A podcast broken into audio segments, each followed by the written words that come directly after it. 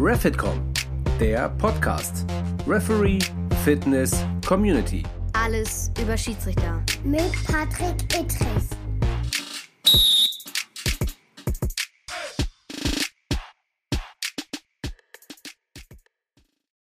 Einen wunderschönen guten Abend, guten Morgen, gute Nacht, das sage ich jedes Mal, weil ich weiß ja nicht, wann er diesen wunderbaren Refit.com Podcast hört. Es ist ein Novum eingetreten. Ich sitze hier in meinem Kölner Hotelzimmer, denn ich habe gleich einen Einsatz als Videoassistent bei Tobi Reichel beim Spiel Freiburg gegen Schalke. Und wie es der Zufall will, hat sich Robert Wessel, einer der bekanntesten, beliebtesten, größten Schiedsrichter Assistenten aus Berlin, die es gibt in unserer Nation, bereit erklärt, mit mir einen Podcast aufzunehmen. Denn die Sicht des Schiedsrichterassistenten, die haben wir hier noch nicht gehört. Nicht nur die Sicht, sondern wie hält sich ein Assistent fit?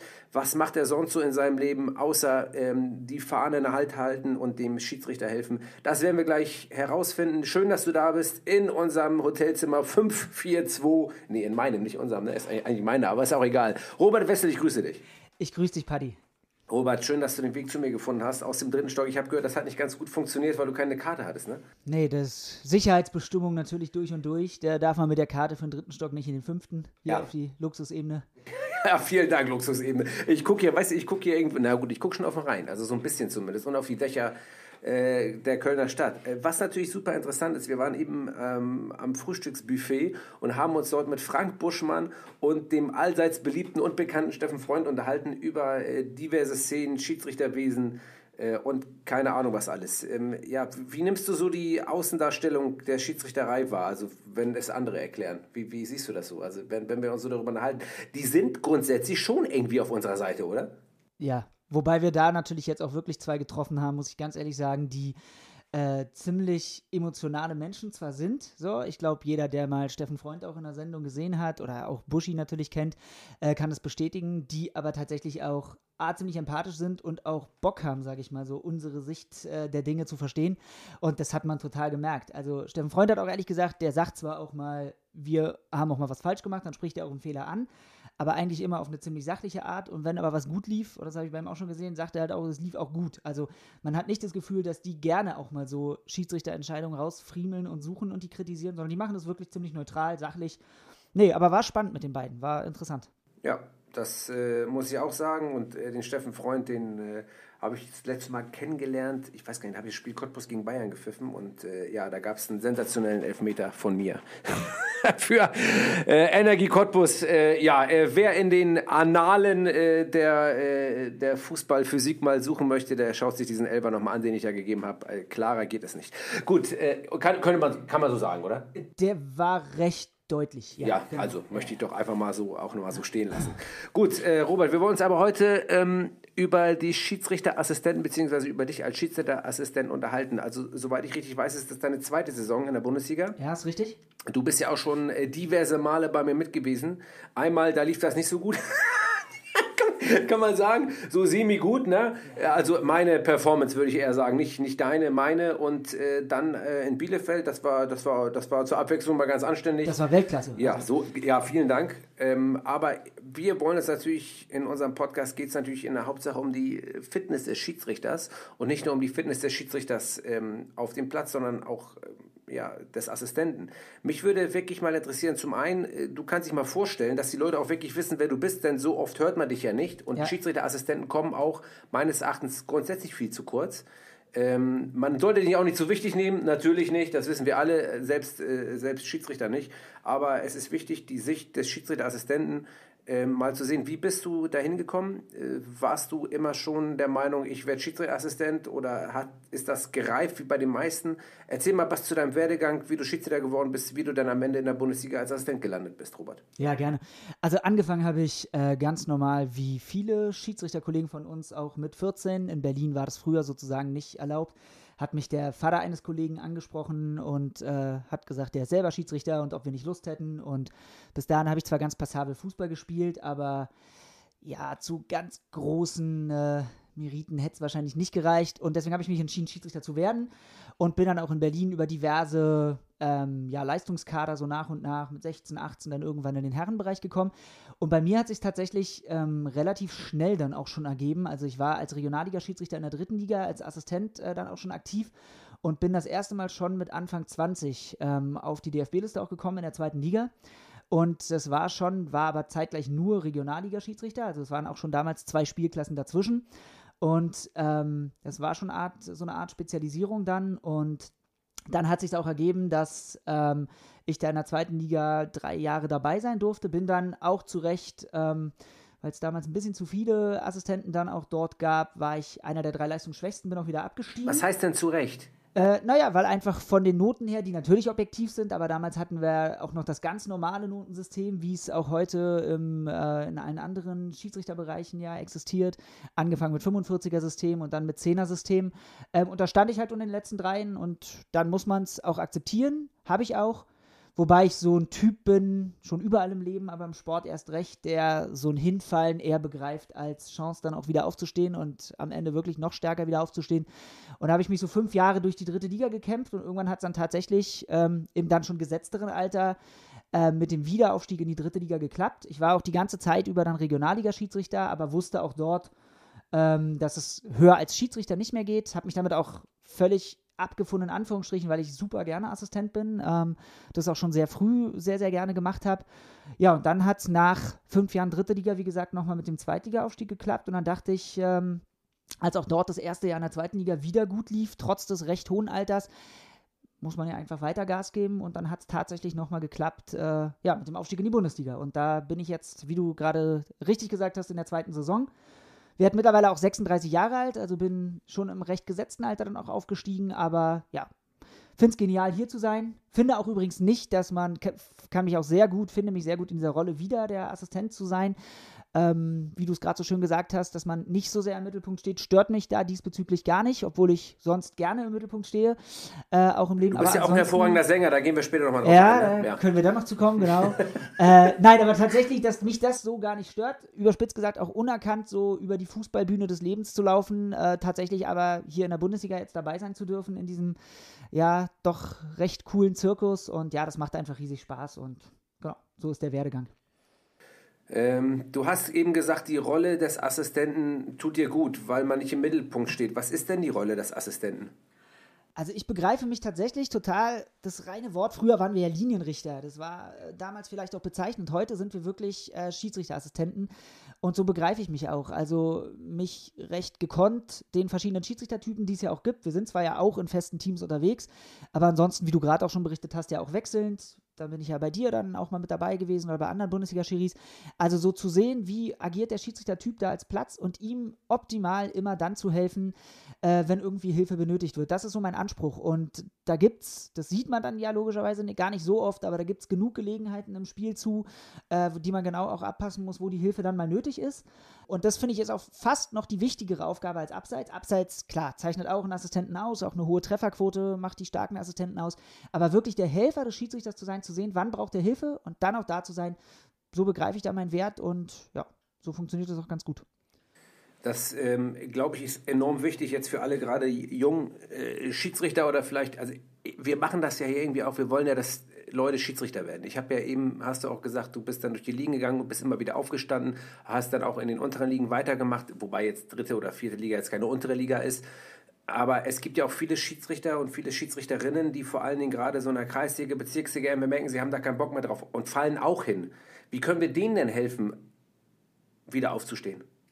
Es, es klingt total blöd, aber ähm, ich habe mir angewöhnt, Spiele, die gut laufen, die hat jeder. Die kennt besonders auch jeder junge Schiedsrichter, auch ein Schiedsrichter, der ähm, sehr talentiert ist und der jung ist. Spiele, die gut laufen, die laufen vielleicht durch.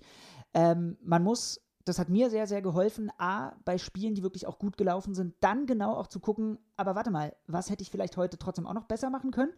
Das ist, glaube ich, ein ganz, ganz wichtiger Hinweis, weil das so ein bisschen hilft, ähm, diesem Grundsatz folgend auch, also wer aufhört, so, ähm, oder so nach dem Motto, wer wirklich irgendwann sagt, ich bin perfekt, ich bin fehlerlos, der hat echt aufgehört, besser zu werden. Und das ist, glaube ich, ganz, ganz wichtig, gerade wenn man jung ist.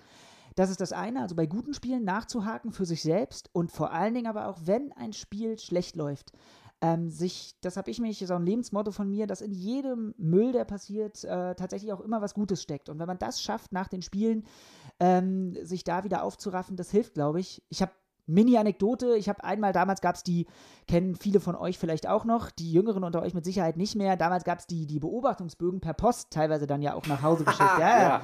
Hast die Auswertung gehabt und da habe ich damals im 45er-System in der Landesliga mal eine 36 äh, per Post nach Hause geschickt bekommen. Da habe ich geheult. So und äh, habe aber dann tatsächlich nach so ein bisschen Verarbeitung. Also 36 äh, ist, äh, der kann ich pfeifen und noch drei Stufen drunter. Aber wirklich, das ist ja. Mitte 5,5 sitzen ah. bleiben, da passte gar nichts. Da liest sich natürlich auch der Bogen katastrophal. Die Punktzahl ist das eine, aber dann liest du als junger Schiedsrichter diesen Bogen, wo eigentlich drin steht, du hast deinen Job verfehlt. Ähm, da beginnst du natürlich an dir zu zweifeln. Aber ich habe einen Tag später dann begonnen, äh, mit, wie gesagt, verschiedenen Menschen zu sprechen und habe schon die Woche danach wieder darauf aufgebaut. Also wenn Müll passiert, sich sagen, öh, jeder Müll, der passiert, der hat irgendwie was Gutes und das hilft, glaube ich, ungemein. Ich finde, das sind so Hinweise, egal mit wem ich spreche, ob nun Schiedsrichter aus allen Bereichen, jetzt Hockey, Basketball, was auch immer, jeder brennt ja irgendwie für diese Schiedsrichterei. Ne? Man, egal mit wem ich spreche, jeder sagt, ey, das ist so geil, das ist genau mein Ding. Und trotzdem werden wir immer weniger. Wir werden immer weniger, immer weniger, auch jetzt eben gerade mit Buschi und mit, äh, mit Steffen Freund. Also ich würde euren Job nicht machen. Mhm. Wie oft wir das hören, ne? Ja. Wie oft wir das hören. Warum machen wir das denn? Ich frage das immer wieder. Jeder hat eine irgendwie die gleiche, aber dann doch irgendwie tendenziell noch eine andere Antwort drauf. Warum, warum machen wir das? Warum ist das so cool? Wie schaffen wir es, mh, hm, Jugendliche, aber auch ältere Menschen, ähm, ähm, egal, äh, wie schaffen wir es, die zu motivieren? Ja, also mein Aufruf da wäre tatsächlich, fangt an und haltet durch. Wir haben in Berlin mal Ermittlungen durchgeführt, warum, ähm, damals saß ich noch im Lehrstab, warum wir eigentlich auch Schiedsrichterverlust haben und haben festgestellt, dass die meisten im ersten Jahr wieder aufhören. Das war irgendwann fast mal die Hälfte. Das ist ja der Wahnsinn. Das ist ja wie wenn in einem Job, in einem Beruf, egal wo auch immer, Leute anfangen würden und die Hälfte schmeißt immer nach einem Jahr schon hin. Der Anfang ist schwer. So leicht das auch wieder klingt, aber das ist tatsächlich so, der Anfang, da bist du alleine oft bei den Spielen, vielleicht hast du mit Glück noch einen Paten, aber spätestens ab dem vierten, fünften, sechsten Spiel hast du auch mal Spiele alleine, es geht auch mal was schief, du bist aufgeregt, das ganze Administrative drumrum. Aber wenn es dir gelingt, ich sag wirklich mal, so ein, so ein Jahr durchzuhalten, und da macht es ja auch schon Spaß, da hat es ja auch schon total viele positive Effekte. Aber wenn du dieses Jahr durchhältst und dann beginnt mal sowas, du hast dein erstes Spiel mit Assistenten zusammen. Also das war meine erste völlige Erhebung, da als Dreier-Team anzureisen. Ja, mit vorher noch ein Käffchen trinken und hinterher noch ein Würstchen essen und zusammensitzen und einfach Zeit gemeinsam verbringen, vielleicht auch zusammen damals noch mit der U-Bahn anreisen. Das hat doch total was. Ähm, und da ist wirklich der Appell, haltet so lange wie möglich durch. Und wenn auch mal was passiert, was, was nicht schön ist, sich dann Leute zu suchen, die einen auffangen. Erfahrene andere Schiedsrichter, sein Paten oder auch Umfeld, Eltern. Aber wenn es geht, nicht aufhören, so schwer das auch ist. Das ist, glaube ich. Ja, Muss ich mir die suchen oder wäre es nicht gut, wenn wir die irgendwie zur Verfügung hätten? Ich weiß, das ist Ehrenamt. Man kann nicht 24-7 für alle neuen Schiedsrichter da sein. Das geht ja auch in anderen Bereichen des Ehrenamts nicht. Ähm, ich finde, Ehrenamt ist immer so, eine, so, eine, so ein schwieriges Wort, auch ist mir auch so zu bürokratisch, so dieses Wort Ehrenamt. Das hört sich so, boah, Ehrenamt, boah. Ich finde, so, es ist ja ein Hobby und das soll Spaß bringen. Ja. Äh, und es ist für die meisten, 99 äh, Prozent der Schiedsrichter ein Hobby. Und das soll Spaß machen und das soll geil sein und da soll man drin aufgehen. Aber wenn man sich das aussucht, die meisten, äh, ich weiß immer noch nicht, muss ich ganz ehrlich sagen, ist es bei den meisten immer noch so, dass sie sich dieses Hobby wirklich aussuchen und sagen, ich gehe dahin oder werden sie immer noch in diese Richtung reingedrängt vom Obmann des Vereins, wir haben zu wenig Schiedsrichter, würdest du das nicht mehr machen? Also wie ist, hast du da Erfahrungswerte oder weißt du, ist es wirklich so, dass die Schiedsrichter von selber kommen, die, die, die, die jungen Mädels und Jungs von selber kommen und sagen, ich will Schiri werden? Oder kommt der Obmann, die Obfrau und sagen, werd mal Schiedsrichter, wir, wir, wir brauchen Leute, sonst müssen wir Strafe zahlen? Ja, ich glaube, es ist leider wirklich immer noch der letzte Weg. Also ich kenne es auch aus Berlin. Also der, der, der letzte Punkt, den du gerade genannt hast, ich kenne es auch aus Berlin, dass es oftmals daran liegt, wir haben zu wenig Schiedsrichter, wir müssen Strafe zahlen. Guck mal, ihr 3C-Jugendspieler, ihr sitzt doch hier dauernd auf der Bank, wollt ihr nicht am Wochenende anfangen? Oder wie ich es auch bei mir erzählt hatte, wirklich nur der Vater eines Kumpels sprach mich an. Also das war ja auch am Ende ein Zufallsfund, dass das dann so klappte. Ähm, was, glaube ich, wirklich hilft, und darüber hatten wir uns ja auch schon mal unterhalten bei einem Spiel, ähm, als ich dein Buch gelesen hatte, ist, dass wir erzählen, was diese Sache so geil macht. Weil ja. ich würde, ich kann so viele Sachen unterstreichen, die du da auch geschrieben hast. Es gibt ja auch entsprechendes Feedback und ich finde es deswegen auch so wichtig, dass wir ein Stück weit in die Öffentlichkeit gehen. Also wir sind ja eh schon medial, klar, Bundesliga, zweite Liga steht jede Woche im Fokus, da ja eher mit negativen Entscheidungen. Aber ich finde es auch gut, dass immer mehr Schiedsrichter sich so auf dieses Terrain der sozialen Medien ein bisschen wagen, weil da sind junge Menschen unterwegs und man muss denen einfach auch sagen, die Sache hier macht Spaß, die Sache ist stark, da findest du Freunde, da hast du Bewegung. Ähm, da, nicht zu verachten, es gibt ein bisschen Taschengeld, ja, auch am Anfang, ja, eine ganz, ganz wichtige Sache einfach. Ähm, war damals auch mit 14, 15 völlig genial, ja, wenn man sich dann auch ein bisschen was leisten konnte. Man muss einfach sagen, wie geil diese Sache ist. Und das, glaube ich, äh, da hinkt es noch, dass wir viel mehr werben müssen. Weil, wie gesagt, ich glaube schon, dass es so ist, es sind eher Zufallsfunde und ich glaube auch, wir müssen werben und wir müssen alle werben, weil wenn, wir, wenn du jetzt soziale Medien ansprichst, in den meisten Fällen folgen uns ja schon die, die eh schon Schiedsrichter sind. Ja. Weil sie uns, ja logischerweise auch, wir sind natürlich Vorbilder für viele und äh, da, ich glaube, das nehmen wir auch an und das ja. machen wir auch gewissenhaft und haben da auch voll Bock drauf. Ähm, weil ich ja selber weiß, als junger Schiedsrichter, wie es früher war, dass man auch aufgeschaut hat, dass man auch äh, ähm, ja, sich versucht hat, irgendwo, irgendwo so Pfeiler zu holen, wie, ja. wie schaffe ich es weiter, wenn man dann auch dann irgendwann in den Bereich kommt, wo man auch ambitionierter sein möchte, äh, dass man sich dann auch an anderen, ja, andere aufgeschaut hat, zu anderen Schiedsrichtern, logischerweise. Aber wir müssen ja an die, an die rankommen, die damit noch nichts am Hut haben, ja. die natürlich Sport interessiert sind. Und da geht es jetzt nicht nur, also mir geht es wirklich nicht nur darum im Fußball, sondern in allen Sportarten, dass die Leute Schiedsrichter werden. Ja. Weil es letztendlich, und zeichnet ja, der Schiedsrichterjob ist in allen Sportarten gleich. Ja. Also wir haben natürlich eine andere Sportart, aber wir äh, machen dieselbe Sache. Ja. Und das zeichnet uns alle Schiedsrichter aus. Das ja. ist ein Fußballspieler spielt Fußball, ein Hockeyspieler spielt Hockey, ja. Und ein, aber der Schiedsrichter macht in jeder Sportart das Gleiche. Klar. Aber der, er darf halt nicht mehr spielen und das ist, glaube ich, auch das Problem ja. bei den jungen Leuten. Ja. Also ich gebe dir völlig recht, alle Sportarten äh, sind davon ja genauso betroffen. Äh, bei uns im Fußball ist es aber auch tatsächlich so, dass die Zahlen ja wirklich gerade auch wieder alarmierend sind. Das ist echt schade, jetzt auch mal Corona bereinigt und mal weggelassen. Ähm, es ist ja wirklich nicht schön zu sehen, dass wirklich viele aufhören, weniger anfangen. Ähm, tatsächlich ist, glaube ich, auch das Problem natürlich, dass man jungen Menschen dann plötzlich sagt, ähm, Spielen und Schiedsrichter funktioniert halt trotzdem. Ich glaube, viele denken ja auch, na, ich spiele ja schon Fußball, ja. kann ich parallel noch Schiedsrichter machen. Aber gerade das klappt am Anfang tatsächlich. Also man hat ja die Möglichkeit, seinem äh, Ansetzer, der ihm die Spiele gibt, dann auch zu sagen, guck mal, ich kann da sonntags spiele ich mit meiner C-Jugend, da kann ich erstmal nur samstags. Das ist gar kein Problem. Also, dass die Leute auch wissen, die meisten von uns entscheiden sich nicht mit 14, ich werde jetzt Schiedsrichter und bin das mein Leben lang und spiele nie wieder Fußball. Sondern die meisten kommen ja irgendwann dann klar in eine Bredouille, wenn es dann erste Spiele im Herrenbereich auch gibt oder man sogar mal die erste, weiß ich, Oberligafahrt hat und es mal raus aus der Stadt sogar geht als Schiedsrichter, dann wird es auch schwieriger als Spieler.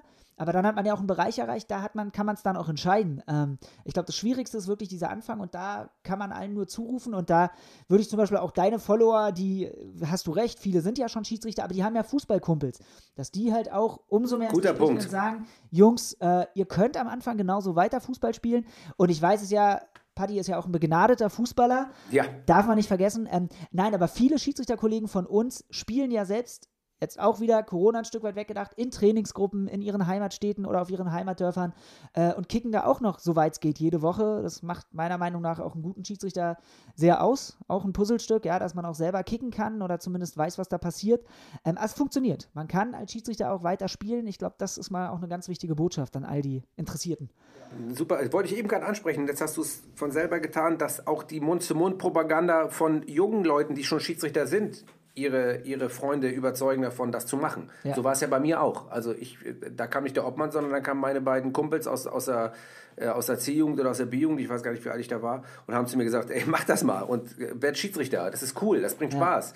Und äh, ja, und so bin ich dann zur Schiedsrichterei gekommen. Also ähm, tragt das weiter und macht es weiter und wir versuchen hier unser ja, äh, unser Nötiges zu, tun, um ebenfalls die Schiedsrichter und die Leute, die noch nicht Schiedsrichter sind, dafür zu animieren. Ohne Frage. Ja, Robert, jetzt bist du in der Bundesliga als Assistent gelandet. Du hast äh, vorhin gesagt, du siehst dich als Assistent.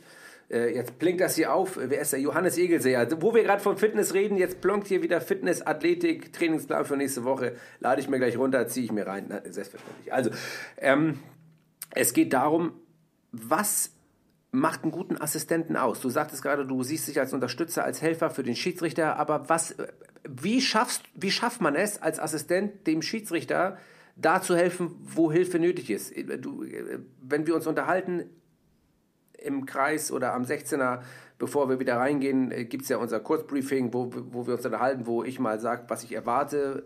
Aber wie schafft man es, dem Schiedsrichter da wirklich zu helfen, wo Hilfe nötig ist und sich auf jede neue Schiedsrichterpersönlichkeit einzulassen und das zu merken und das zu wissen, wann Hilfe nötig ist. Das ist schwierig. Das ist sehr schwierig, keine Frage. Also ich glaube, ein Grundstein ist, wir gucken uns ja auch viele Spiele an, ja. Wir verfolgen selber irgendwie die Spiele in der Bundesliga und Zweitliga und das ist, glaube ich, jeder, der so ein paar Schiedsrichternamen kennt, egal ob als Fußballfan oder ob er selber Schiedsrichter ist, kann zu jedem Schiedsrichter so ein bisschen sagen, der pfeift eher ein bisschen großzügiger, der ist näher an den Spielern dran oder der macht das eher auf eine etwas andere Art und Weise. Und das weiß ich als Assistent ja auch und ich merke es ja auch vor allen Dingen im Spiel. Es ändert sich ja auch. Und genau zu merken, das zeichnet, glaube ich, wirklich einen guten Assistenten aus. Das kommt aber natürlich auch erst über die Zeit. Genau zu merken, ah, das ist die Linie des Schiedsrichters. Also die größte Katastrophe ist, der Schiedsrichter lässt die ersten drei Zweikämpfe völlig laufen, dann kommt das Spiel in meine Richtung. Und ich fange als Assistent an, so die Flugzeuge einzuwinken und die ersten zwei, drei Fouls ihm reinzuwinken und Äh, aufzudrücken. Flughäfen sind alle nicht zu. ja, Ja, stimmt, Flughafen hast recht. Berlin Ja, ja. ein Problem. Ja. Äh, nein, aber tatsächlich, ähm, das ist wirklich dann ein Problem, ja. Und dann äh, wird das Spiel unruhig und da habe ich als Assistent einen Beitrag zugegeben, der äh, unnötig ist. Jetzt auch mal Headset weggedacht, weil das ist natürlich noch vereinfacht. Da kann ich, muss ich nicht sofort anzeigen, da kann ich auch einfach faul sagen. Ähm, und am Ende kann der Schiri sagen, nee, will er nicht, dann lassen wir es weg. Aber ansonsten, das glaube ich zum einen, also wirklich die Linie des Schiedsrichters als Assistent auch mitzudenken, mitzuleben und genau zu entscheiden, wann hebe ich jetzt die Fahne, wann lasse ich sie unten, wann empfehle ich ihm auch eine gelbe Karte vielleicht, äh, wenn er es äh, nicht genau oder nicht richtig gesehen hat. Und genau sich auch da hineinzuversetzen, bei all den Aufgaben, die ich als Assistent auch habe, was Ausbälle angeht, was Abseits angeht, ähm, bei all diesen Entscheidungen trotzdem immer im Spiel wach mitzudenken, oh Achtung, das könnte er jetzt nicht gesehen haben, ähm, da muss ich ihm vielleicht gleich in, in, vielleicht läuft auch der, der Konter weiter, aber in 30 Sekunden muss ich ihm noch sagen können, die Nummer 8 muss jetzt aber gelb kriegen. Ja, genau das, äh, glaube ich, ist was ziemlich Entscheidendes und macht auch wirklich einen guten Assistenten aus. Und es kommt wirklich mit Erfahrung einfach über die Jahre. Das kann man nicht anders sagen. Und man muss natürlich auch der Typ dafür sein. Es gibt auch Assistenten, die sind eher Schiedsrichter. Das merkt man dann auch manchmal noch. Den fällt es vielleicht auch schwerer. Aber wie gesagt, dadurch, dass ich das relativ lang und wirklich auch sehr leidenschaftlich mache, fällt mir das schon eher einfach, auch mich den Schiedsrichtertypen anzupassen.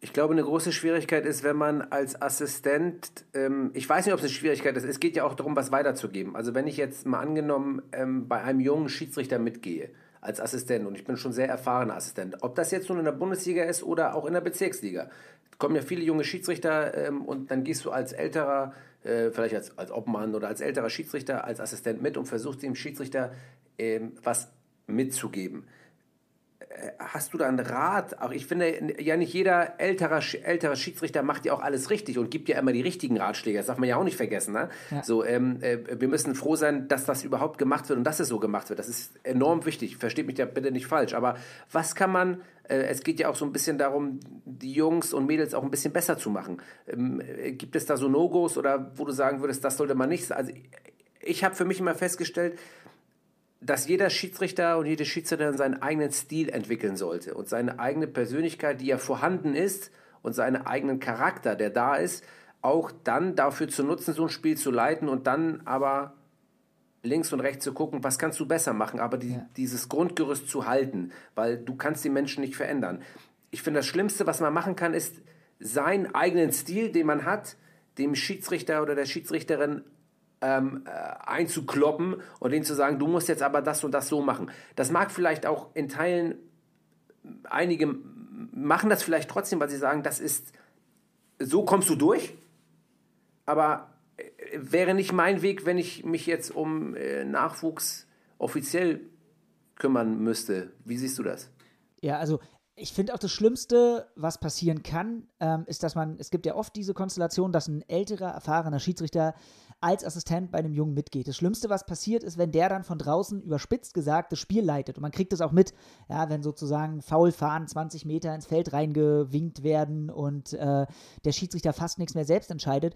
Die Kunst ist ja auch ähm, bei solchen Situationen, A, wenn ich damit fahre, einfach zu sagen, ich gucke mir das an und kann von draußen auch gerade im Nachgang dir umso besser vielleicht noch zwei, drei Tipps geben, ähm, wie du vielleicht Sachen besser machen kannst. Und ähm, die allergrößte Kunst ist aber natürlich wirklich als ähm, Assistent, und auch das ist oft mein Anliegen, am Ende ist der Schiedsrichter derjenige, der auf dem Platz A entscheidet und der auch jede Entscheidung nicht nur verkaufen muss, sondern auch tragen muss. Egal, ob ich als Assistent einen Hinweis gegeben habe, der Schiedsrichter entscheidet. Und das ist, ähm, finde ich, auch noch ein ganz, ganz wichtiger Aspekt. Ähm, natürlich darf man mittlerweile sehen, wir sind alle Teams, also durch Headset-Kommunikation in den oberen Ligen ist das eine, aber auch, egal in welcher Spielklasse, wo wir vielleicht Pieper fahren haben oder vielleicht auch nur noch Holzflöcke und ähm, dass man sich natürlich absprechen kann. Ja, ich kann ein geheimes Zeichen geben, gelbe Karte, ich kann übers Pieper-System mal piepen, Achtung, da war ein Foul, ohne es anzuzeigen. Aber die Kunst ist auch manchmal, es trotzdem oft so zu aussehen zu lassen, dass der Schiedsrichter es auch entschieden hätte. Und äh, das finde ich schon einen ganz wichtigen Aspekt, weil, wie gesagt, am Ende wird in den seltensten Fällen werden dann die Assistenten angelaufen und gesagt, Mensch, was hast denn du hier für einen Müll gewunken, sondern der Schiedsrichter muss es verantworten. Und da diese, dieser Mix aus Zurückhaltung, trotzdem Tipps geben, ich glaube, das ist was, wo die Älteren wirklich da gut helfen können und was dann auch dem Jungen weiterhilft. Ja, ja da habe ich ein gutes Beispiel. Ich habe mal ein Spiel gepfiffen im Pokal. Das war in, ähm, das war in Völklingen gegen einen Bundesligaverein. Ich glaube Nürnberg damals noch. Ich glaube, ich weiß es nicht. Und mein Assistent damals Stefan Trautmann. Also wer Stefan Trautmann nicht mehr kennt, der äh, möge es bitte einmal äh, nach. Ich will nicht immer Google sagen. Es gibt ja auch andere Suchmaschinen, wie zum Beispiel mir fällt keiner ein. Ja, andere. Genau. Ja, andere. Kann man ja mal googeln, Kann man ja mal googeln, was es noch für Suchmaschinen ja, gibt. Ne? Aber es gibt andere. Äh, Duck2Go oder so, ne, glaube ich. Ja, ne? richtig. Äh, egal. Auf jeden Fall, Stefan Trautmann, ähm, ehemaliger Bundesliga-Schiedsrichter und war dann zwei Jahre Assistent bei mir. Das war auch eine großartige Zeit, hat viel Spaß gemacht. In meinen Anfängen als Zweitligaschiedsrichter. Und dann habe ich einen Elfmeter hingezaubert, also einen Strafstoß. Ähm, und dann hörte ich nur, nachdem ich gepfiffen habe, wir hatten da schon Headset, nachdem ich gepfiffen habe, äh, hörte ich nur über mein Headset, Stefan war 100 Meter weggefühlt. Patrick, das war jetzt aber gar nicht mal so gut. Also während des Spiels wäre nicht ein Elfmeter ja. Da kam auch kein, äh, oder das hättest du, äh, wo du denkst, er schießt da, um Gottes Willen, der hat das genau gesehen, dass das jetzt nichts war. Aber irgendwie zurücknehmen konnte ich den irgendwie auch nicht mehr. Und ähm, ja, das sind dann so Ratschläge, also die sind dann besonders hilfreich. Ja. aber ja gut, aber so sind halt einige und das war auch völlig in Ordnung. Aber damit irgendwie hat das mit mir auch was gemacht, muss ich ganz ehrlich sagen, weil dieser Spruch hat mir gesagt, reiß dich mal zusammen. Ja. Ja, klar, auf eine gewisse Art und Weise. Ja. Und äh, das hat auch was gebracht. Also man kann auch mit, sag ich mal, mit solchen äh, lapidaren Sprüchen kann man auch mal schon was bewirken. Also das, das wie du es gerade beschrieben hast, geht es ja auch noch. Schlimmer ist halt, wenn man in die Kabine kommt äh, und dann sagt jemand, ja, war alles gut, aber als Assistent und aber in der 30. war es eher eine rote Karte. Also das sollte man vielleicht schon auf dem Feld versuchen, ja. irgendwie zu kommunizieren in der Situation. Aber ja, wie du es gerade geschildert hast, konntest du es wahrscheinlich wirklich nicht zurück. Ja, definitiv. Das, so? das glaube ich, sind genau die äh, Sachen, die man versuchen muss, auch im Spiel zu lösen und dem Schiedsrichter zu helfen. Und nicht zu sagen, ja, aber da in der 17. war das und in der 18. war das oder 33. hättest du mal lieber so machen sollen. Da kann man schon versuchen zu helfen, definitiv. Ja. Naja, also ich äh, merke schon, dass es hier Theorie auf höchstem Niveau, könnte man sagen. Ne? Also das ist schon, das ist schon, also das ist schon hart. Also muss ich, muss ich sagen. Ich hoffe, ihr zieht noch durch, denn jetzt kommen wir zum äh, allseits beliebten Fitnessthema, denn es ist ja wirklich so, der Schiedsrichterassistent bewegt sich im Grundsatz auf dem Platz anders wie der Schiedsrichter. Hm, ja. Da sind wir jetzt mal beim Fußball, weil in den anderen Sportarten, wenn wir Handball nehmen, haben wir zwei Schiedsrichter, wenn wir Hockey nehmen, haben wir zwei Schiedsrichter. Beim Basketball sieht es auch wiederum anders ja. aus.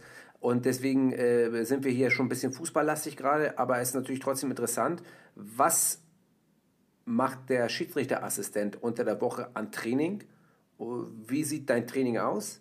Ähm, machst du wirklich spezialisiertes Training? Gib uns mal so einen Abriss. Ja, also mittlerweile tatsächlich. Ähm, vor ein paar Jahren äh, hätte ich, wenn ich hier gesessen hätte, vor ein paar Jahren hätte ich tatsächlich noch erzählen müssen, nee, es ist eher stupides, in Anführungszeichen, Ausdauertraining. Ja, man geht laufen, man geht auch mal Fahrrad fahren, man baut auch mal einen Sprint ein, aber das war es dann eigentlich. Aber du hast es gerade angesprochen, wir haben ja mittlerweile beim äh, DFB, wie die aufmerksamen Zuhörer bestimmt schon wissen, auch mit Johannes Egelseer äh, wirklich ein, ein Top-Trainer, der uns da individuell berät, der auch für die Gruppe Sachen anbietet, äh, wöchentliche Trainingspläne schickt. Nein, und das ist, du hast es gerade beschrieben, als Assistent laufe ich von der Distanz her vielleicht die Hälfte im Spiel, so ganz grob mal fünf bis sechs Kilometer ungefähr. Laufe ja auch ganz, ganz anders. Ich laufe ja 80 Prozent teilweise im Sidestep, äh, um halt auf Abseits die perfekte Sicht zu haben, was halt eine ganz andere Belastung darstellt. Äh, macht dann aber aus der Hüfte raus auch mal verschiedene Sprints. Und da hat man das Training tatsächlich schon angepasst. Also ich sehe, dass ich zwei bis dreimal die Woche äh, Laufeinheiten habe, die aber weit übers stupide Laufen, wie gesagt, hinausgehen, wo tatsächlich genau das alles schon spezialisiert drin ist. Also diese Sprints aus der Seitwärtsbewegung raus, auch die Seitwärtsbewegung selbst, um die Sprunggelenke da halt richtig dran zu gewöhnen. Ähm, und das habe ich jetzt wirklich in den letzten, ich sag mal, ein, zwei, drei Jahren nochmal versucht, auch mit dem Alter äh, ein bisschen zu, zu professionalisieren, weil ja, das macht sich halt bemerkbar. Das ist unfassbar schnell geworden, das muss man wirklich sagen. Das ist auch das, was ich ähm, von Spielklasse zu Spielklasse, aber da können wir fast ganz unten in Anführungsstrichen anfangen. Also jeder kennt das, der in der Bezirksliga anfängt, dann fängt man plötzlich an, macht sein erstes Landesligaspiel, gefühlt eine Tempoverdopplung. Dann geht es, äh, bei uns heißt das Berlin-Liga in die höchste Klasse, nochmal, alles schneller. Und das habe ich auch gemerkt, dass diese Sprünge, dass es wirklich immer, immer schneller geht und man selbst ja auch nicht jünger wird. Das heißt, man muss gucken, dass man mit dem Training da auch entsprechend dranbleibt, anzieht, weil klar, man wird älter und es wird schwieriger, aber es lässt sich durch Training wirklich was machen. Es ist erstaunlich, ich habe es auch festgestellt, man sieht es auch an den Leistungsprüfungsdaten und allem, dass wirklich Training da an der Stelle auch was bringt. Ja, und ähm, genau, also da mache ich schon sehr spezialisiert was. Neben dem, dass ich noch süchtig bin nach Fahrradfahren. Äh, das tut ganz gut, weil es auch eine völlige Abwechslung ist. Draußen oder drin? Äh, draußen, auch ausschließlich draußen. Also ich gehe auch bei äh, Minusgraden sozusagen, steige ich dann eher auf mein Gravelbike und äh, ziehe mich warm an und dann geht es in die Wälder oder auch auf äh, gerade Strecken. Ja, aber das tut total gut und ist eine total angenehme Abwechslung. Das mache ich mindestens ein bis zweimal die Woche. Ähm, auch längere Touren. Jetzt im Sommer fahre ich wieder nach Hamburg. Großes Projekt. Berlin-Hamburg, 320 Kilometer. Aha. Sonnenaufgang bis Sonnenuntergang. Ja. Ähm, mit zwei Kumpels und ähm, ja, solange das dann gestattet ist, gucken wir mal. Aber ist unser großes Ziel, das haben wir schon zweimal gemacht. Ja, und wie gesagt, das ist eine super Abwechslung auch zu dem ganz normalen Laufen und sonstigen Stabilisierungs-, Kräftigungsübungen und so weiter. Ja, da kommen wir auch gleich nochmal zu den Stabi- und Kräftigungsübungen, denn äh, der Bewegungsablauf ist ja ein anderer. Das heißt, auch andere Muskulatur muss mehr wird mehr beansprucht als andere, ähm, als andere Teile der Muskulatur. Jetzt habe ich mal aber eine Frage. Äh, du sagtest gerade im Training, du läufst anders. Wie, es gibt ja auch andere Testformen für Schiedsrichter ja. in der Bundesliga. Bevor ich auch nochmal neben der Muskulatur äh, auch nochmal darauf zu sprechen komme, welche Tipps du vielleicht auch Jüngeren geben kannst, äh, gerade was Abseitserkennung betrifft, ähm, ja. habe ich jetzt aber nochmal eine Frage oder vielleicht könntest du nochmal erklären, wie die Leistungsprüfung bei den Schiedsrichterassistenten in der Bundesliga und in der zweiten Liga aussieht und was der Coda-Test heißt und bedeutet. Ja, genau. Also wir haben, ich fange vielleicht mal mit dem an, was dann doch relativ gleich ist zu dem Test der Schiedsrichter.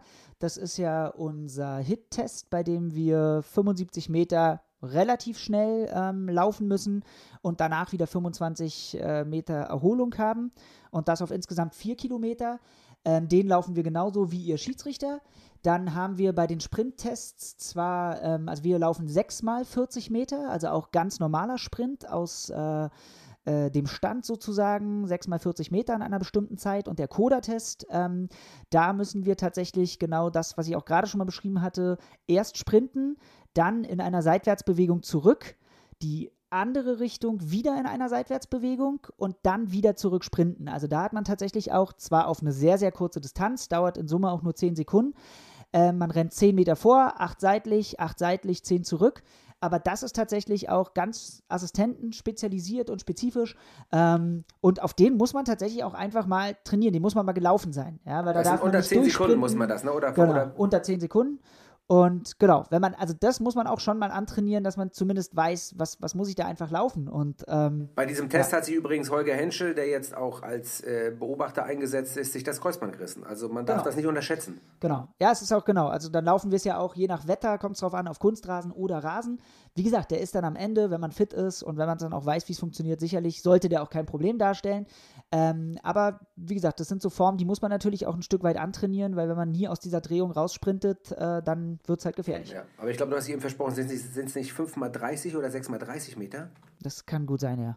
Okay, wir haben also äh, die Testform abgearbeitet. Jetzt habe ich mal eine Frage zu äh, speziellen Sidesteps, gerade was so die ähm, Beurteilung von Abseits betrifft, wenn wir auch regelmäßig ja unsere, ähm, unsere in unser Videoportal reinschauen oder wenn wir, wenn wir in Online-Meetings uns unterhalten mit Rainer Wertmann oder mit Jan-Henrik Salver, unserem Schiedsrichter-Assistentencoach über die Bewertung von Abseits oder von Teamarbeit etc., da geht es ja auch darum, wie kann ich am besten Abseits beurteilen. Was ich mir auch früher ich habe das ja nicht hingekriegt. Ich war ja auch ein hervorragender Assistent, wie du wusstest, ne? also wie du weißt. Mit ja, Sicherheit, kannst, ja. ja ähm, also die Fahnengebung war für mich immer schon ein Problem. Also wie rum ich die Fahne in welche Hand nehme.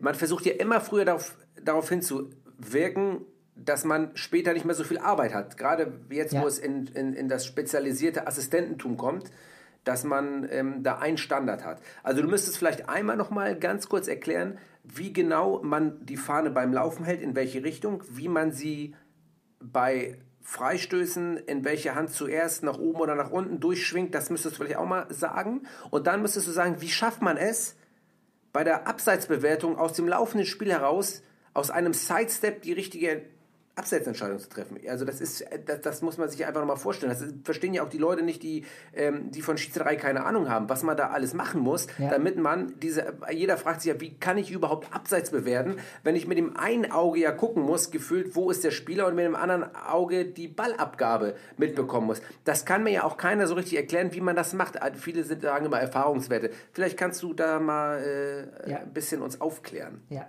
Also ich fange kurz an mit der Fahrentechnik. Da ist es tatsächlich so, das ist ein bisschen wie Fahrradfahren. Also am Ende fällt man in Anführungsstrichen zwei, dreimal hin, weil man es falsch macht, weil man dann auch sieht, dass im Fernsehen nochmal selbst analysieren kann.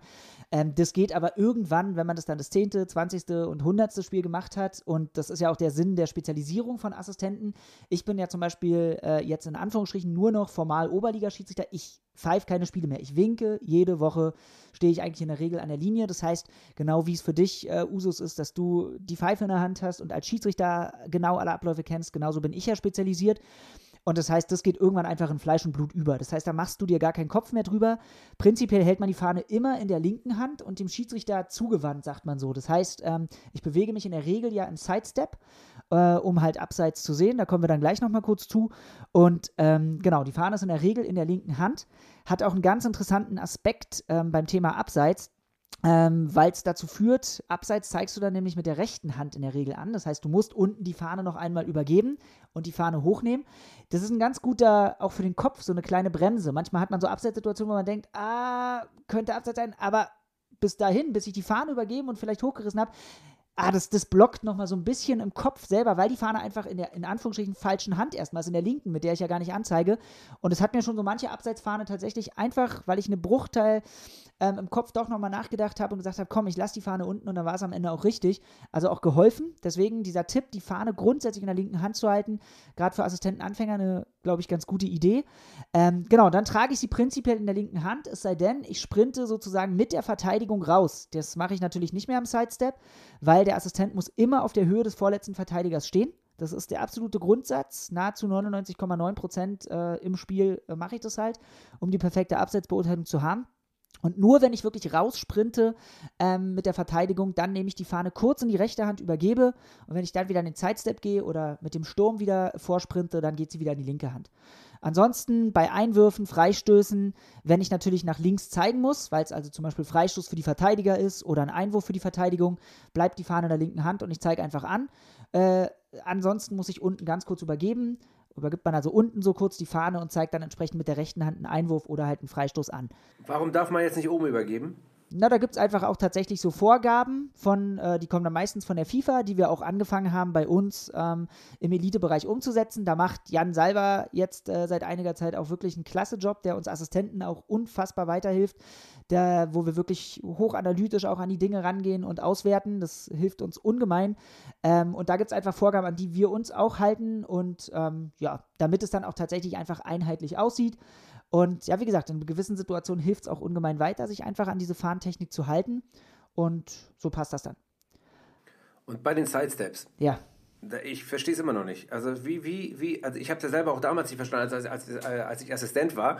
Ähm, sind das jetzt endlich, ist die Abseitsbeurteilung, ist das ein Erfahrungswert? Ist es ein, irgendwann ein Qualitätsmerkmal? Wie schafft man es, richtig Abseits zu bewerten?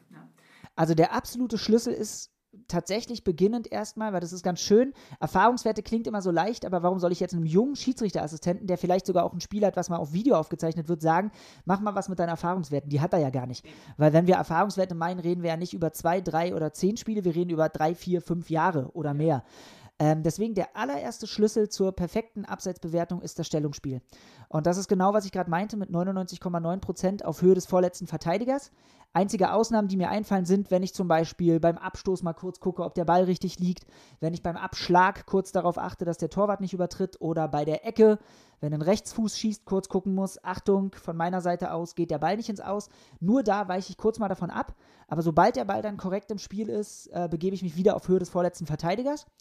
Und äh, das ist der Schlüssel für alles. Es gab mal vor ein paar Jahren bei einer Frauen-WM, haben die Assistenten, wurden mal so analysiert, wie viel sie abweichen vom vorletzten Verteidiger. Und es wurde wirklich festgestellt, dass es signifikante Unterschiede gab, wenn eine Assistentin richtig stand, auf Höhe des vorletzten Verteidigers, oder wenn sie auch nur einen halben Meter oder schlimmer noch einen Meter versetzt stand. Weil dadurch die Perspektive sich sowas von heftig ändert, dass die Bewertung durch den Assistenten nicht mehr gut möglich ist. Deswegen, und Stellungsspiel ist ja was, was auch jeder junge Assistent sich super auf die Fahne schreiben kann, im wahrsten Sinne des Wortes. Höhe des vorletzten Verteidigers im Sidestep zu 90 Prozent, wo es geht, wirklich äh, zu halten, ist erstmal der richtig große Schlüssel. Erfahrung kommt dann als zweites. Finde ich ein super Hinweis. Genau deswegen sind wir hier. Aber wie ist es denn jetzt nun, wenn das wirklich im laufenden Spiel passiert und äh, es kommt ein langer Ball und die sprinten raus? Muss ich trotzdem versuchen, im Sidestep zu sein um richtig abseits zu beurteilen, richtig? Das, ist, das muss man sich versuchen irgendwie anzugewöhnen. Und vor allem das Sidestep laufen, das ist ja auch eine Sache, die, da kann sich auch schwer auf die Fresse packen, ne? absolut, wenn du das nicht, absolut, wenn ja. du das nicht übst, oder? Ja, Thema auch Verletzung. Also es ist sowas, das meinte ich ja auch gerade mit der Beanspruchung so der Sprunggelenke und überhaupt so der Achillessehne, unterer Wadenbereich. Das ist tatsächlich was, die merkt man nach dem Spiel, dann weiß man, man hat ein gutes Assistentenspiel gemacht, weil man wirklich ganz viel auf dem Vorderfuß zum Beispiel auch äh, so fast schon gewippt ist teilweise, damit man immer diese Sprintbereitschaft hast, die du gerade angesprochen hast. Ich muss auch sagen, ich habe da besonders von Jan Seidel, lieben Gruß an ihn, äh, ganz, ganz viel gelernt, weil ich, also mit dem stand ich auch da schon öfter mal in Kontakt, habe mir auch Spiele so von ihm dann mal genauer angesehen, der wirklich hatte eine unglaublich gute Bewegung, muss ich ehrlich sagen, eine auch hervorragende Quote, was Abseitsbewertung angeht. Aber genau dieses Stellungsspiel so zu perfektionieren, dass es mir eigentlich gelingt, genau was du gerade beschreibst, überall, wo es möglich ist, im Sidestep zu bleiben. Also es ist fast schon so ein halber Sidestep-Sprint, den man dann, Sprint, den man dann so manchmal macht. Ähm, und wirklich nur im äußersten Notfall, wenn dann Aubameyang und Co. einmal völlig durchsprinten, dann auch natürlich zu sagen, jetzt muss ich einmal mitrennen ähm, auch im, im, ganz normalen Vorwärtssprint mit Blick Richtung Spielfeld, aber soweit es geht, wieder in den Sidestep zu wechseln, damit ich halt wirklich diesen Fokus und diesen Blick genau auf diesen vorletzten Verteidiger habe. Ist schwierig, aber lässt sich, und genau das hast du ja vorhin auch schon angesprochen, es lässt sich trainieren. Also ich mache auch wirklich Training, wo ich nur im Sidestep dann verschiedenste Intervalle so zurücklege, dann wieder aus dem Sidestep sprinte. Das muss man sich quälen und sich trainieren, weil es ist kein schönes Training. Also einfach joggen gehen oder einfach eine Runde Fahrrad fahren ist Ja, schöner. ja. Aber es hilft. Ich merke wirklich, dass es hilft. Naja, und man darf nicht vergessen, ähm, es ist halt ein Elitebereich, ne? Und da muss die Entscheidung, die wird seziert, die wird, äh, und man sieht es trotzdem, haben wir auch vorhin drüber gesprochen, um nochmal auf Buschi und auf äh, äh, Steffen Freund zurückzukommen, die Quote der Assistenten ist ja trotzdem überwältigend gut. Ja. Und wenn es denn mal falsch ist, dann sind es fast, wie gesagt, nur Millimeter, Ja. ähm, die dann durch den VA korrigiert werden, wo man eigentlich mit dem menschlichen Auge dann wirklich gar nicht mehr hinterherkommt, weil es wirklich solche gegenläufigen Bewegungen sind, die Ja. du dann einfach nicht mehr äh, nicht mehr wahrnehmen kannst. Und wenn man früher noch gesagt hat, boah, gegenläufige Bewegung, und dann ist eigentlich bei der Passabgabe Ja. der Spieler irgendwie ein oder zwei Meter nicht im Abseits gewesen, wo es immer noch krass im Fernsehen aussieht, äh, Ja. wenn du das Bild laufen lässt, da ist ja heute, das ist ja, wäre ja heute ein fataler Fehler fast schon, Ja. wenn man, wenn man sowas winkt als Abseits. Und deswegen ist es ja echt krass, dass man sich da, und ich, deswegen sage ich ja, äh, je früher man anfängt und vielleicht auch was vorhat, ähm, äh, dahingehend schult, gerade was die Fahrentechnik betrifft etc., ist es halt äh, heutzutage enorm wichtig. Da geht es nicht nur äh, darum, äh, darauf, das habe ich auch in meinen internationalen Spielen gesehen, als ich als Additional Assistant Referee unterwegs war, wie sehr auf diese Fahnentechnik gepocht wurde. Da konntest du irgendwie jede Entscheidung richtig haben und trotzdem wurde dir ein Punkt abgezogen, weil du die Fahne in der falschen Hand gehalten hast. Ja. Gut, äh, mag jeder davon halten, was er möchte, aber es gehört dazu und man muss es umsetzen und das ist nun mal so. Eine letzte Frage zu dem Punkt. Jetzt haben wir immer vom vorletzten Abwehrspieler gesprochen, dass ich mich äh, gut positioniere und da auch stehen muss, um die Entscheidung am Ende vielleicht richtig zu treffen oder richtig zu treffen.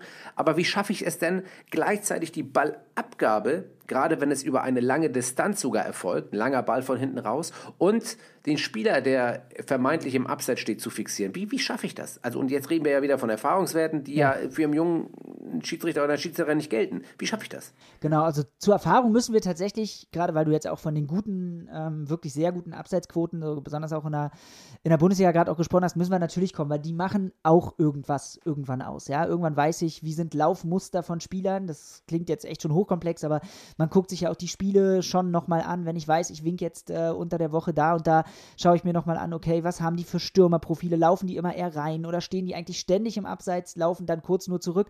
Also da kommt dann tatsächlich auch, kommt man um die Erfahrung gar nicht drum rum. Oder dass man zum Beispiel auch irgendwann ähm, von sich, sag ich mal, gerade auch, man macht Fehler, da wächst man wieder am meisten dran und analysiert hinterher, warte mal, warum war die Fahne jetzt falsch? Meistens ist eine offene Fahne falsch. Du dachtest, der war am Abseits, war er dann aber nicht. Und es hat ist ein völlig perplexes System, aber manchmal im Kopf, in meinem Kopf muss der Spieler eigentlich schon zwei, drei Meter im Abseits stehen, damit ich überhaupt eine Fahne bringe. Also wenn ich das Gefühl habe, oh, der stand jetzt, glaube ich, ganz knapp im Abseits, dann weiß ich eigentlich schon, dass er wahrscheinlich nicht drin stand, was du gerade beschrieben hast, auch mit der gegenläufigen Bewegung. Also da kommen wir um Erfahrung irgendwann nicht mehr rum. Das ist dann, ist leider auch einfach so. Um zurückzukommen, aber auf dieses Thema auch, ja, wie kriege ich die Ballabgabe hin? Das ist wirklich auch komplex, weil ich muss mit dem Kopf versuchen, immer so ein Stück weit hin und her zu wechseln, tatsächlich meine Blickrichtung. Das heißt, das eine ist, ich muss mich konzentrieren, im Sidestep auf dem vorletzten zu bleiben, gleichzeitig aber immer wieder auch gucken, ah, wo ist der Ball? Wird der jetzt gespielt? Wird er auch vom Angreifer gespielt und so weiter? Und dafür wechsle ich tatsächlich mit dem Kopf immer so ein Stück weit, so ein kurzes Wischen nenne ich es jetzt mal, so drüber auch zu sehen, okay, wann könnte der Ball jetzt kommen? Und ähm, das, da muss man sich auch zu zwingen, weil das bringt mir am Ende gar nichts. In den leeren Stadien ist es jetzt manchmal sogar fast noch ein bisschen einfacher, weil man sogar die Ballabgabe per Geräusch ja hört manchmal. Aber auch das kann trügerisch sein. Also dieser Blick, da geht kein Weg dran vorbei. Ich kann nicht stur nur auf den Vorletzten gucken. Da muss ich zwar stehen, gucken muss ich aber auch, dass ich immer die Ballabgabe auch im Blick habe, damit ich da wirklich das dann am Ende perfekt bewerten kann. Hochkomplex. Ja. Und dann darf man ja nicht vergessen, dass ja dann auch noch diverse andere Sachen dazukommen, wie von wem kam der Ball? Äh, enge Spielerpulk. Äh, wer hat den Ball am Ende gespielt? Ja. Jetzt konzentriert sich aber abseits auf die Ballabgabe und dann hat äh, vielleicht sogar der Abwehrspieler als letztes den Ball gespielt. Ja. Dann haben wir ja unsere Bad Play Geschichten. Äh, also wer ist er? Ist er nun wurde angeschossen oder ist er zum Ball gegangen, hat den Ball abgefälscht? All das gehört in die Beurteilung des Schiedsrichters, der Schiedsrichterassistenten mit dazu. Auch weiterhin, das sage ich auch immer wieder, gerade je näher es Richtung Strafraum kommt, umso genauer musst du natürlich den Schiedsrichter auch unterstützen. Ist es innerhalb, außerhalb, im 16er, ist der ja. Ball im Tor, nicht im Tor? Natürlich haben wir Goal-Line Technology, aber nur in der ersten Liga. Ja. Also muss ich auf so viele Sachen vorbereitet sein, den Schiedsrichter äh, bei, bei, bei Notbremsensituationen natürlich auch versuchen ja. zu unterstützen. Also ein hochkomplexes Aufgabenfeld, was der Schiedsrichterassistent ähm, ähm, zu bewältigen hat, was nie unterschätzt werden darf und was eigentlich den höchsten Respekt abfordert für diese Aufgabe des Assistenten. Ähm, Aber Teamarbeit, um es nur kurz auch, da ja, hilft gerne. Schiedsrichter uns ja auch super weiter, das muss man sagen, das hat sich ja auch ähm, ähm, durch, natürlich ist es per Headset einfach, aber auch das geht auch ohne Headset ähm, in, in, in Anführungsstrichen unteren Spielklassen, wo man es nicht nutzen kann. Der Schiedsrichter kann natürlich auch super helfen oder der vierte Offizielle oder der andere Assistent, weil der zum Beispiel genau sieht, Achtung, der Ball kam jetzt von dem Gegner oder der Ball kam von Blau oder der war mit dem Kopf noch dran. Ähm, und genauso kann man das natürlich auch, wenn man kein Headset zur Verfügung hat, ja, wenn der Schiedsrichter auf der anderen Seite des Feldes gegenüber vom Assistenten sieht, der kommt vom Verteidiger, dass ja. er gleich gleich sofort kurz ruft mit einem kurzen Handzeichen, Achtung, Ball genau. vom Gegner oder irgendwas. Ja, Dann weiß auch jeder, jeder, im Stadion genau. oder beziehungsweise auf dem Spielfeld, auch jeder Spieler weiß Bescheid, okay, Ganz es geht genau. weiter und konzentriert sich nicht. Und das ist auch mal ein Ratschlag an alle Fußballer, äh, wenn der Assistent die Fahne hochreißt, ja. dann sollte man auch nicht aufhören, Fußball zu spielen, sondern am Ende äh, gilt der Pfiff des Schiedsrichters. Ja. Und darauf sollte man sich konzentrieren, weil es nämlich zu solchen Situationen kommen kann. Und dann muss der Schiedsrichter auch laut und deutlich rufen, weiter, kam vom Abwehrspieler, so dass auch jeder Spieler auf dem Platz weiß, ah, okay, es geht weiter und die Fahne äh, ist in dem Fall in dem Falle falsch. Ja, ähm, ja das sind äh, auch super Hinweise. Deswegen haben wir das, ich glaube, das Hinweisportal können wir jetzt hier schon mal mit schließen, haben wir alles mit abgearbeitet. Wir sind auch schon gut fortgeschritten in der Zeit. Einen kurzen Hinweis noch, damit wir wieder zurückkommen auf refit.com.de, denn dort bieten wir natürlich Training für Schiedsrichter an. Ähm, gerade was Stabi und Kräftigungsübungen anbetrifft, du hast gesagt, die Verletzungsgefahr ist hoch. Wir äh, müssen auch viel präventiv mittlerweile mittlerweile arbeiten, Minibänder etc., viele äh, Kraftübungen, viele Stabeübungen. Ähm, hast du so eine Top 3 an Stabeübungen, die du empfehlen kannst? Die haben wir natürlich im Programm bei Refit.com immer dabei am Start, aber ähm, es gibt, wenn ich mir das jetzt überlege, ähm, du musst, das ist sowieso ein Grundsatz, man muss ähm, beweglich im Brustbereich sein und äh, stabil im Hüftbereich sein. Ne? Also Ja. ähm, das ist so das A und O, äh, gerade für einen Schiedsrichterassistenten, weil es viel auf Drehung ankommt und da brauchst du eine, auf jeden Fall eine Stabilität im Hüftbereich, im Rumpf, eine ganz krasse Stabilität, aber die braucht jeder eigentlich, der Sport betreibt. Ja. Ähm, aber du brauchst auch eine hohe Beweglichkeit im BWS-Bereich, also im oberen Brustwirbelbereich ähm, ähm, und dann natürlich Sprunggelenke, Knie etc. Was sind deine Top 3 Übungen oder was würdest du sagen, ähm, trainierst du am häufigsten? Genau, also ich habe, wie gesagt, das ist auch was, was in den letzten Jahren jetzt nochmal vermehrt dazu kam, wo ich auch echt froh bin, ähm, dass man sieht, äh, vielleicht auch so als kleine Motivation für alle, also es ist nie zu spät, mit so einem in Anführungsstrichen äh, spezialisierteren Training anzufangen. Also wie gesagt, es kennt jeder die Phase, wenn wir, was weiß ich, 20 sind oder noch jünger, da müssen wir uns keinen Kopf machen. Ja? Wir können rennen ohne Ende, wir sind beweglich, alles passt. Aber irgendwann, spätestens ab 30, wird es wirklich schwieriger. Und wenn man dann aber anfängt, auch selbst dann erst sozusagen mit sowas zu starten, klar, je früher, desto besser, aber es hilft ungemein. Das fiel mir nämlich auch vorhin noch ein, wir haben noch so gar nicht groß über Dehnung gesprochen. Also da, ich weiß, ich höre auch jeden schon abkotzen bei dem Thema, weil Mobilisation. keiner Bock drauf hat. Aber wenn ich eine harte Trainingseinheit hatte, äh, ist die Regeneration mindestens genauso wichtig. Also dieses Dehnen habe ich auch über die Zeit gemerkt. Also früher bin ich nicht an meine Zehenspitzen gekommen, ja, mit durchgestreckten Beinen. Heute ist es tatsächlich kein Problem, weil man sich einfach angewöhnt hat, äh, auch mal so ein 10 Minuten, 15 Minuten intensives Dehnungs Dehnungsprogramm von Fasziendehnung mit auch mal drei Minuten eine Übung halten. Das macht ungemein viel aus, äh, kostet auch nicht so viel Zeit. Ähm, und was ich, wo ich dir sagen kann, Thema Top 3, also Kettlebells habe ich absolut für mich entdeckt. Die gibt es ja auch in verschiedenen ähm, Gewichtsklassen sozusagen. Und ähm, das ist wirklich der Wahnsinn. Da kann man, wie du es auch angesprochen hast, für äh, den BWS-Bereich, für den Rumpf unheimlich viel machen. Sei es, dass man Kniebeugen macht. Äh, da geht es gar nicht darum, dass ich dann 100 Stück mache. Aber wenn ich dann alleine mit einem 16 oder 20 Kilo Kettlebell einfach 10 mache, habe ich einen unfassbar hohen Trainingseffekt und da gibt es mit dem Kettlebell echt zwei, drei ganz grandiose Übungen. Ähm, auch wenn ich zum Beispiel äh, ganz normale Sit-Ups damit mache, stabilisiert und mobilisiert es so viel und hilft da ungemein weiter. Da, das macht sich tatsächlich bemerkbar. Also kann man wirklich nur zu aufrufen, sowas auch mal Zeigt sich natürlich nicht von heute auf morgen. Wenn man mit sowas anfängt, wird man erstmal einen Schweinemuskelkater haben und sich äh, ärgern. Äh, wenn man das aber wirklich vier, acht, zwölf Wochen durchhält und dann dauerhaft macht, äh, wie gesagt, der Körper wird es einem ewig danken.